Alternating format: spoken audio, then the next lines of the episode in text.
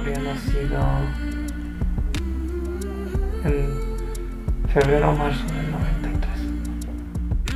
Es como un tema tabú, te ha pasado y tienes que superarlo rápido y tienes que seguir con tu vida porque es mejor que haya pasado así, porque imagínate si nace enfermo, bueno, mil cosas que te dicen que supongo que será para animar, pero que tú no necesitas oír en ese momento, no lo necesitas oír.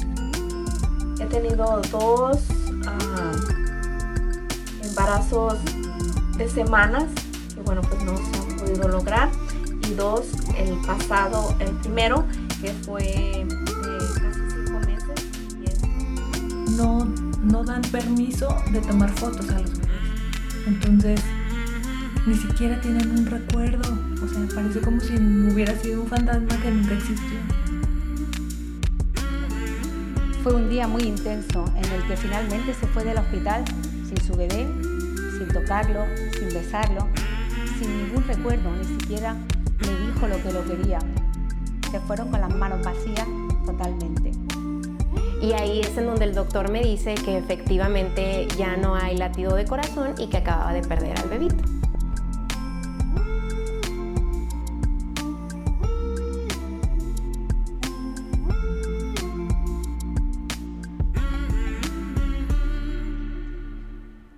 Hola, ¿cómo te encuentras hoy? Es un gusto saludarte un lunes más en este podcast Duelo Respetado.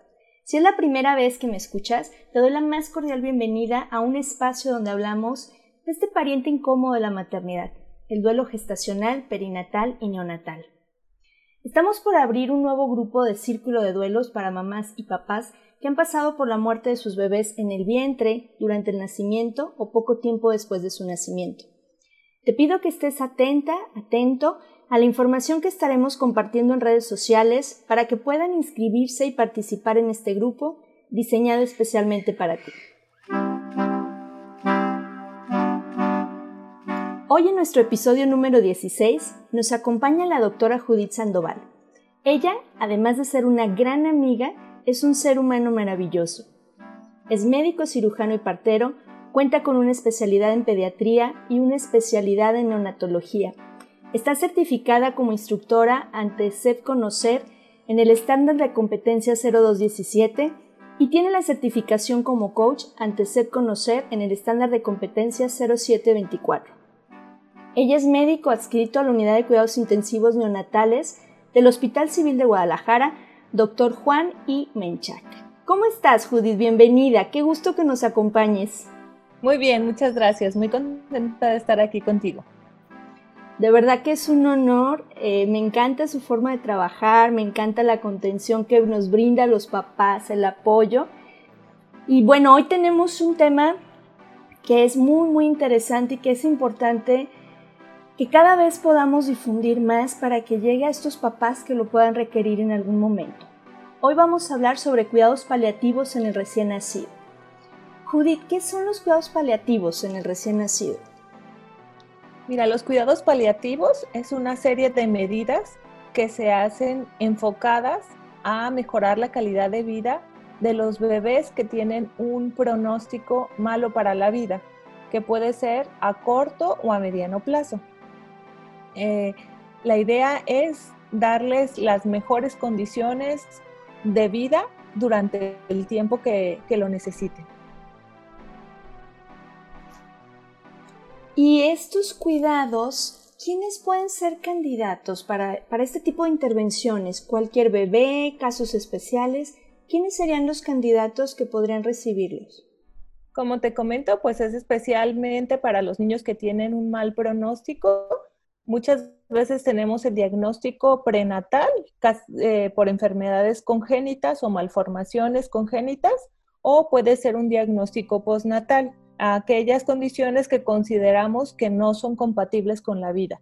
Hay eh, situaciones muy especiales, me viene a la mente la pentalogía de Cantrell, que es una malformación en la que se desarrolla el corazón por fuera de la cavidad torácica, entonces eso es totalmente incompatible con la vida.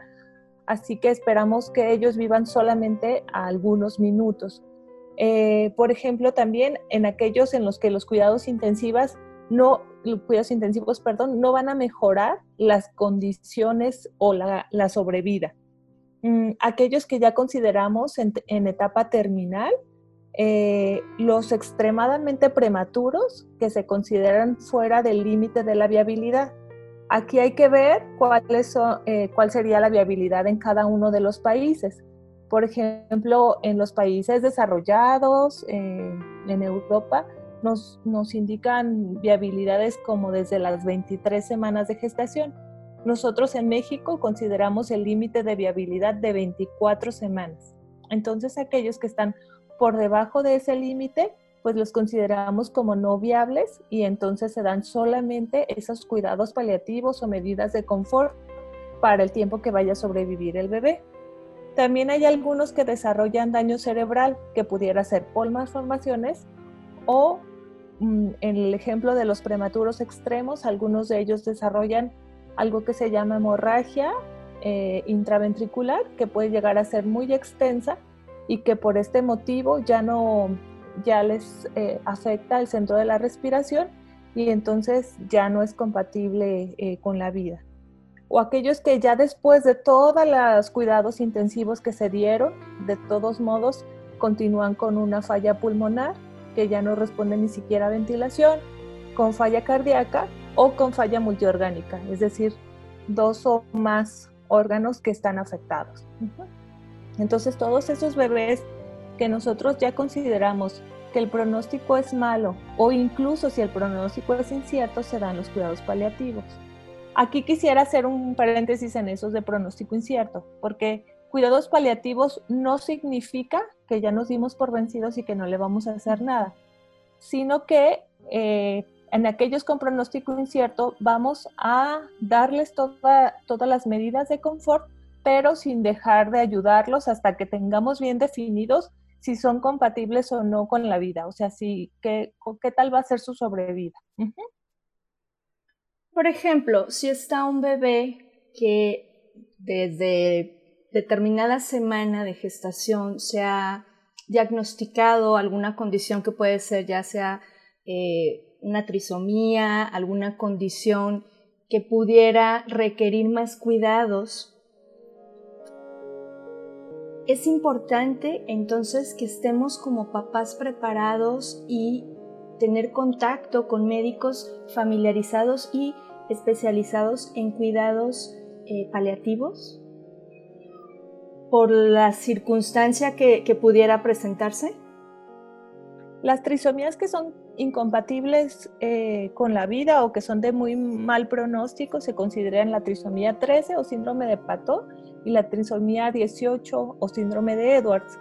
Entonces, en esos casos o en casos de, bebés que vengan con malformaciones congénitas que ya es definitivamente eh, eh, son incompatibles con la vida o que tienen un mal pronóstico a corto plazo, lo ideal es acompañarse desde la etapa prenatal de un grupo multidisciplinario.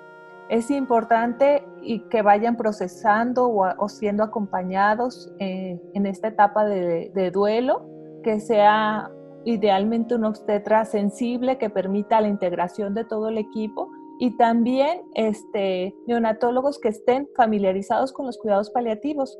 Mm, me pasó algo, una experiencia hace muy poco tiempo y en el hospital donde atendimos a esta bebé que tenía eh, algunas malformaciones congénitas, este, el equipo del hospital estaba muy sorprendido de todas las medidas que estábamos haciendo, porque decían que nunca habían eh, vivido una experiencia como la que nos tocó a nosotros.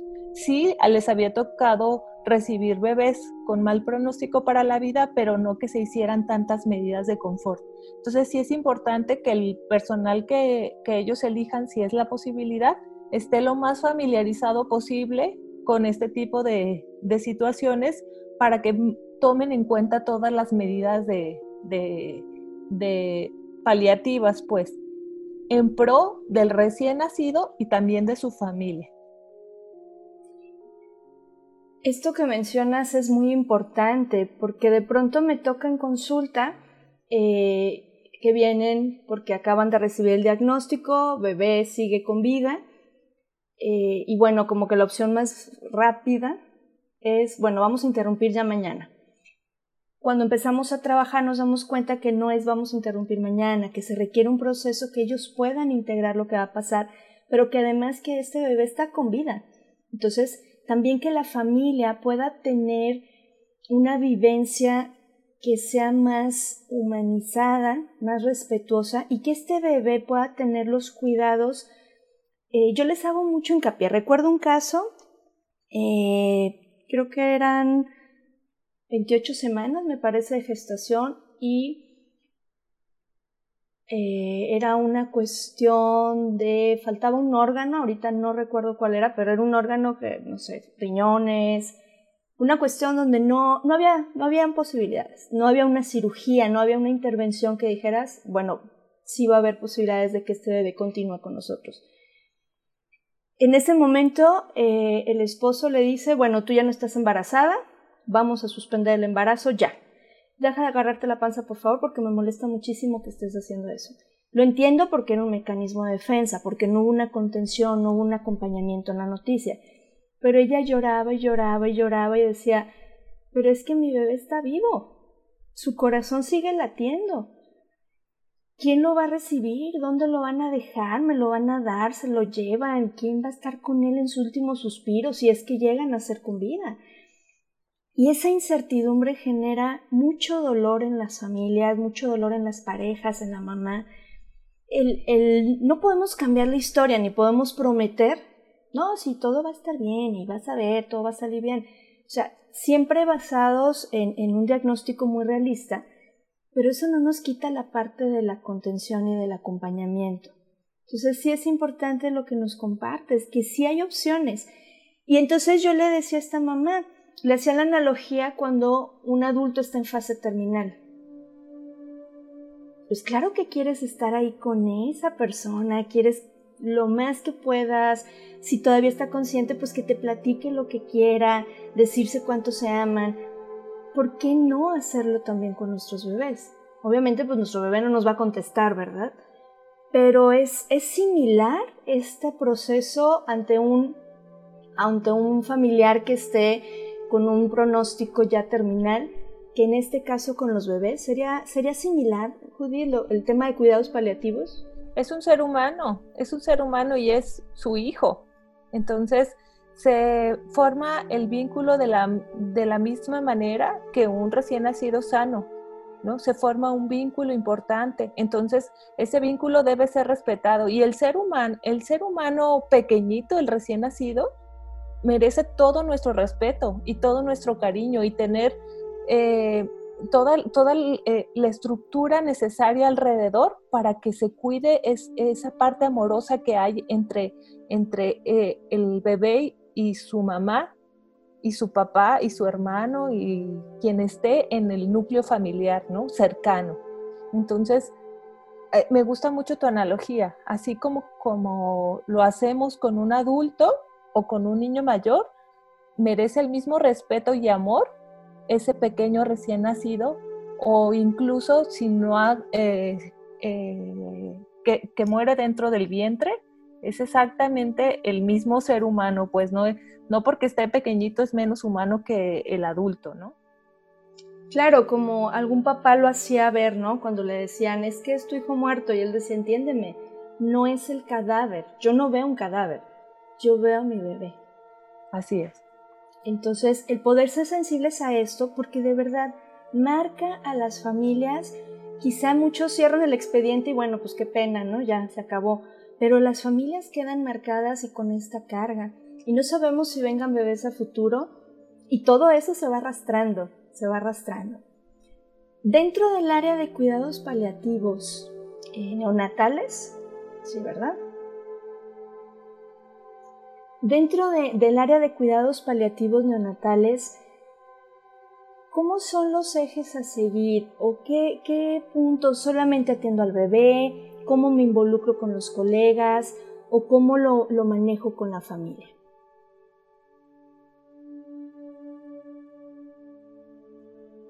Mira, aquí hay tres pautas importantes que debemos seguir siempre. La primera es una comunicación transparente, es decir, lo que tú comentabas antes, no vamos a dar falsas expectativas, pero vamos a ir diciendo todo porque les da mucha más tranquilidad a los papás, decir, miren, este, cuando nazca pueden, eh, pueden ser el panorama A, B o C, porque no, no sabemos cómo vayan a ser, ¿no? Pero ante estos panoramas, si es el A, nos, vamos, nos podemos ir en este caminito, si es el B, nos podemos ir en este, y si es el C, nos podemos ir en este otro.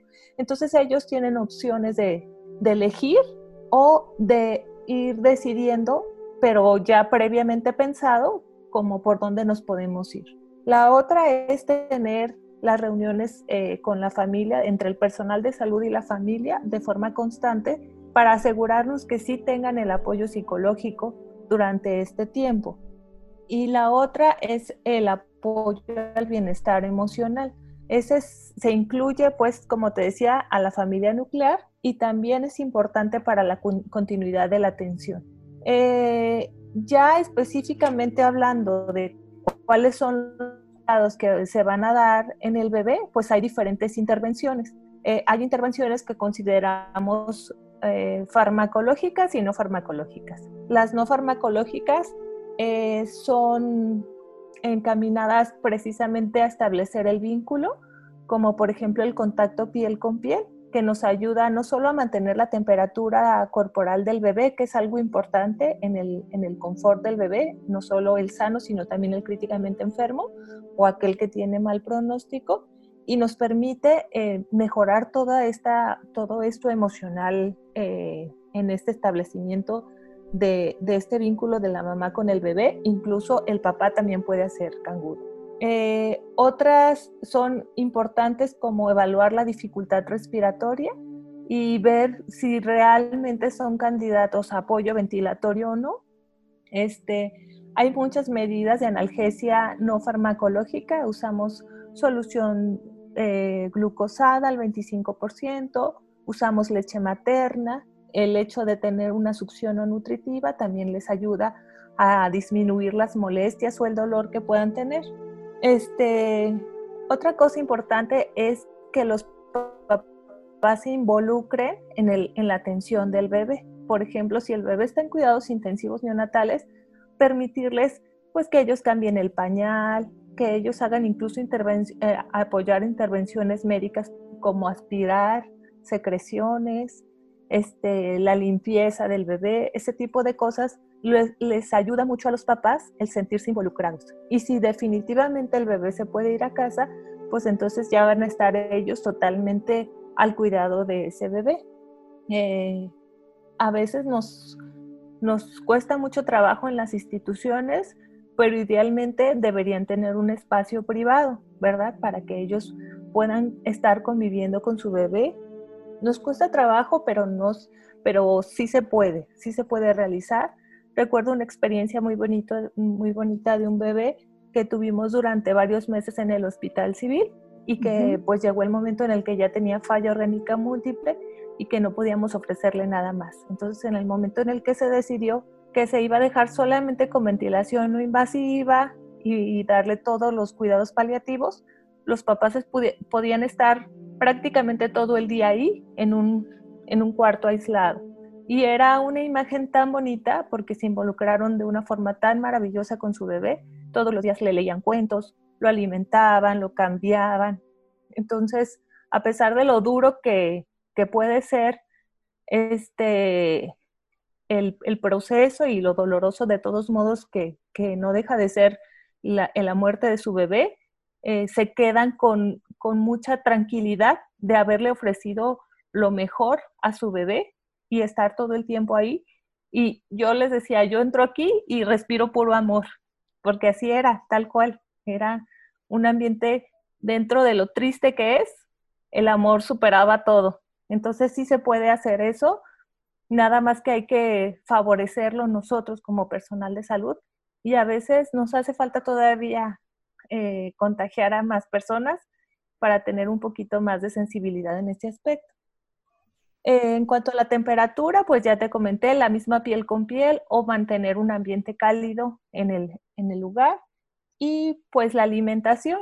Eh, algunos bebés, la gran mayoría sí se pueden alimentar, ya sea por una sonda orogástrica, que es una sonda que se, se, se introduce por la boca y va directamente hacia el estómago.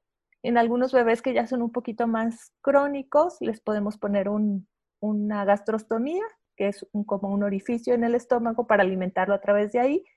Y aquellos que van a durar poquitos días y que no tengan dificultad respiratoria, se les da por succión o por jeringa, se les alimenta directamente. Y ese les ayuda mucho para mantenerse tranquilos. La, la succión es, está probado que es analgésica en, en bebés, tanto enfermos como sanos. Entonces, más o menos esos son, a, eh, a, a, grosso modo, las medidas que tomamos en cuenta para, para el bebé y para ir involucrando a la familia. Exacto, es que este es el punto, involucrar a la familia, que trabajemos todos en equipo, porque muchos se sienten aislados, o sea, tú no sabes cómo cuidar, pues obviamente son cuidados especiales, no estoy preparada, no estoy preparado, pero enséñame. Enséñame cómo se limpia, cómo, cómo tengo que cargarlo. Pero el hecho de, de invalidar, de minimizar, incluso, dice la doctora Durón, de infantilizar, tú no puedes hacer esto. Y entonces ellos sienten, porque es, es mucho este comentario, ¿eh? es recurrente este comentario como me lo arrancaron, o sea, me la quitaron, me lo quitaron, y ya solo me lo entregaron cuando estaba muerto. Entonces, en ese inter, tanto para el bebé en este tiempo que va a estar, pues es una experiencia valiosa, pero también para los papás el poder decir, ahí estuvimos. Nos permitieron abrazarlo, me permitieron convivir. Ajá, sí, sí, sí. Eh, hay, hay estudios muy interesantes en cuanto a cuidados paliativos neonatales que hablan, por ejemplo, hicieron y en un estudio retrospectivo, cuando antes que en un hospital en Estados Unidos, de antes de que este, empezaran con los cuidados eh, paliativos uh -huh. y después, ¿no? Hicieron así como dos bloques y vieron la duración de vida. Entonces, la sobrevida fue similar en los bebés, o sea, no es que los vaya, no es que los vayamos a matar. No sé si suena muy feo, pero Sí, que, pero es el miedo. Ya lo voy a abandonar y ya no le voy a hacer nada y que se muera lo más pronto posible. No va enfocado ahí. La duración de vida puede ser la misma, pero si tú evalúas en las escalas de dolor que tenemos para recién nacidos, es mucho menor el estrés y el dolor que presenta un bebé que sí recibe cuidados paliativos que uno que no los recibe. Entonces, ahí vemos un gran beneficio ¿no? En, en, que en realidad la, lo que va a vivir es exactamente lo mismo, no, lo, no, no vamos a hacer una intervención para terminar con su vida, vamos a hacer una intervención para que la vida que tenga sea con mucho mejor calidad y también para que la familia se involucre y se vincule de mejor manera para que les permita llevar un, un duelo este, sano, pues. Así es, porque al final pues ellos son los que se quedarán con estos recuerdos. Son, decía un, médico este, español, decía, déjalos vivir y ejercer su paternidad, aunque sea por un par de minutos, un par de horas o un par de semanas. Es, es que puedan ejercer su maternidad, su paternidad también desde todo el equipo, eh, obviamente con todos los cuidados que esto implica, pero también que les permitas a ellos vivirlo, eh, acompañarlos, porque efectivamente es dolorosísimo, es, es, no va a cambiar el pronóstico, ¿sí? Pero el cómo lo vivi vivimos, cómo lo viven los bebés y cómo lo viven estos papás es otro asunto, es otro asunto. Ay, que en terapia intensiva me, pre me preguntan, en terapia intensiva a veces me preguntan las mamás, ¿no? O la enfermera. Oye, sí. que si la mamá le puede cambiar el pañal, por ejemplo. A ver, no, ella es la que nos da permiso a nosotros porque es su hijo, ¿verdad? Exacto. Yo le puedo dar permiso porque es su hijo. Entonces, ella nos da permiso a nosotros de cuidar a su bebé mientras está grave.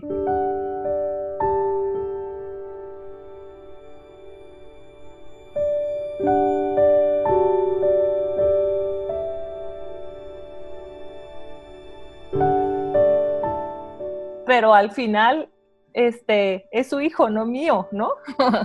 Qué hermoso Entonces hay que, hay que permitir, ajá, hay que permitirles a, a ellos, o sea, me gusta mucho esto de tratar de cambiar, de decir, este, el horario de visita, pues, ¿qué, o, o sea, no es una visita, pues si son sus hijos, ¿no? Ellos Exacto. deberían estar, involucrarse todo el tiempo, como se hace en España, que están ahí a un ladito y al pie del cañón todo el tiempo. Y a veces acá nos da un poquito de miedo, pero al, eh, eh, como personal de salud, de sentirnos juzgados y todo, pero al contrario, se hace una comunicación mucho más bonita entre el personal de salud y los familiares y, y eso hasta disminuye eh, la, el- la cantidad de demandas que hay.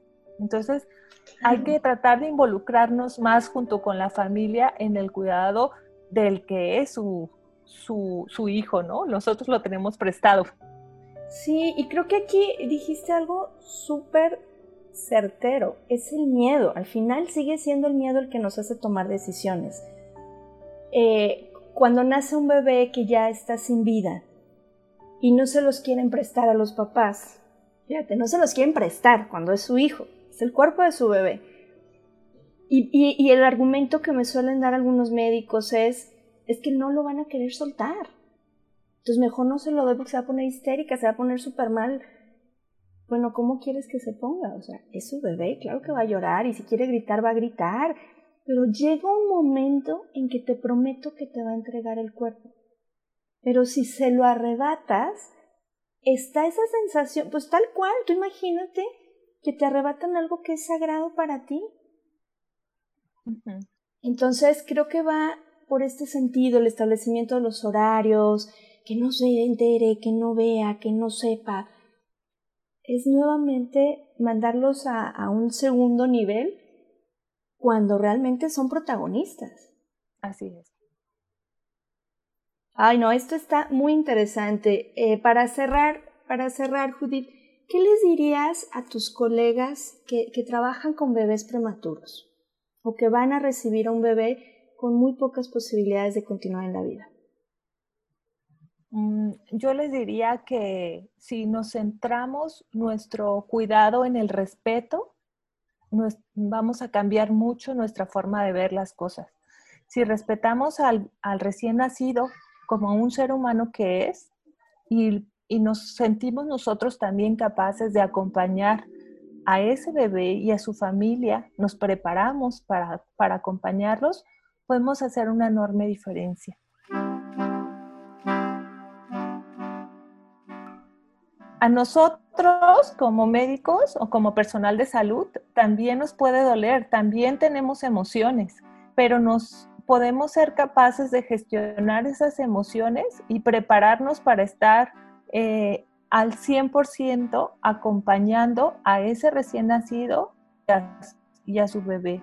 Todo basado en el respeto y en el amor. Definitivamente como seres humanos, si estamos en este en, en este, en esta profesión de, estar al cuidado de las personas, de los seres humanos, también nos toca involucrarnos. Entonces, eh, vale la pena también empaparnos de cuáles son los cuidados paliativos para darles una mejor calidad de vida a nuestros bebés, incluso aquellos que tienen un mal pronóstico, y también ser capaces de apoyar a la familia y si no lo somos, eh, canalizarlos a, la persona que sí tenga la oportunidad de ayudarlos para eh, su bienestar emocional y para procesar y ser acompañados en ese duelo, porque definitivamente es un momento en el que ellos van a estar muy vulnerables. Entonces, las pequeñas acciones nos van a ayudar mucho para el recién nacido y para, para su familia también. Pues muchísimas gracias, la verdad, muy, como siempre, muy, muy valiosas las aportaciones, muy asertiva. Les dije que era un ser humano maravilloso. Eh, yo aprecio de verdad todo el apoyo y todo el, el acompañamiento que, que, brindas a todos estos papás que pues están pasando por su noche oscura del alma y que a veces no encuentran ese sostén, esa parte este, donde podamos, donde podamos tener esa comprensión y acompañamiento no solamente en la parte médica, sino también en la parte emocional y en la parte humana. Pues el tiempo se nos acaba, de verdad muy, muy agradecida contigo por tu valiosa eh, compañía y por compartirnos esto que sé que a muchos papás les va a ser de muchísima utilidad y que a muchos médicos puede darles otro panorama. Necesitamos movernos, necesitamos empezar a hacer de los cuidados paliativos en México una manera diferente de vivir y de acompañar estos procesos. Porque como bien decías, cuando entramos a cuidados paliativos no es porque ya me van a, aplicar la inyección letal, sino es estas medidas de confort que no solamente son físicas, sino que también van acompañando el alma. Pues bueno, seguramente tendremos a Judith nuevamente por aquí compartiendo más información, que hay muchas dudas de pronto en estos temas. Igual si tienes dudas, compártenlas en redes sociales y con mucho gusto armamos un programa para poder aclarar estas inquietudes que a veces no nos atrevemos a preguntar a muchos médicos eh, y que tampoco, tampoco eh, se habla dentro de la sociedad cómo nos sentimos, cómo fue mi proceso y que si tienes alguna inquietud, por supuesto que podemos hacer un programa especial para aclararla. Antes de despedirme, recuerda suscribirte a redes sociales, nos encuentras en Instagram, en YouTube, en Facebook, en todas las redes sociales como Duelo Respetado Podcast. Yo soy Georgina González, especialista en duelo gestacional y perinatal y deseo que todos podamos tener un duelo respetado. Hasta la próxima.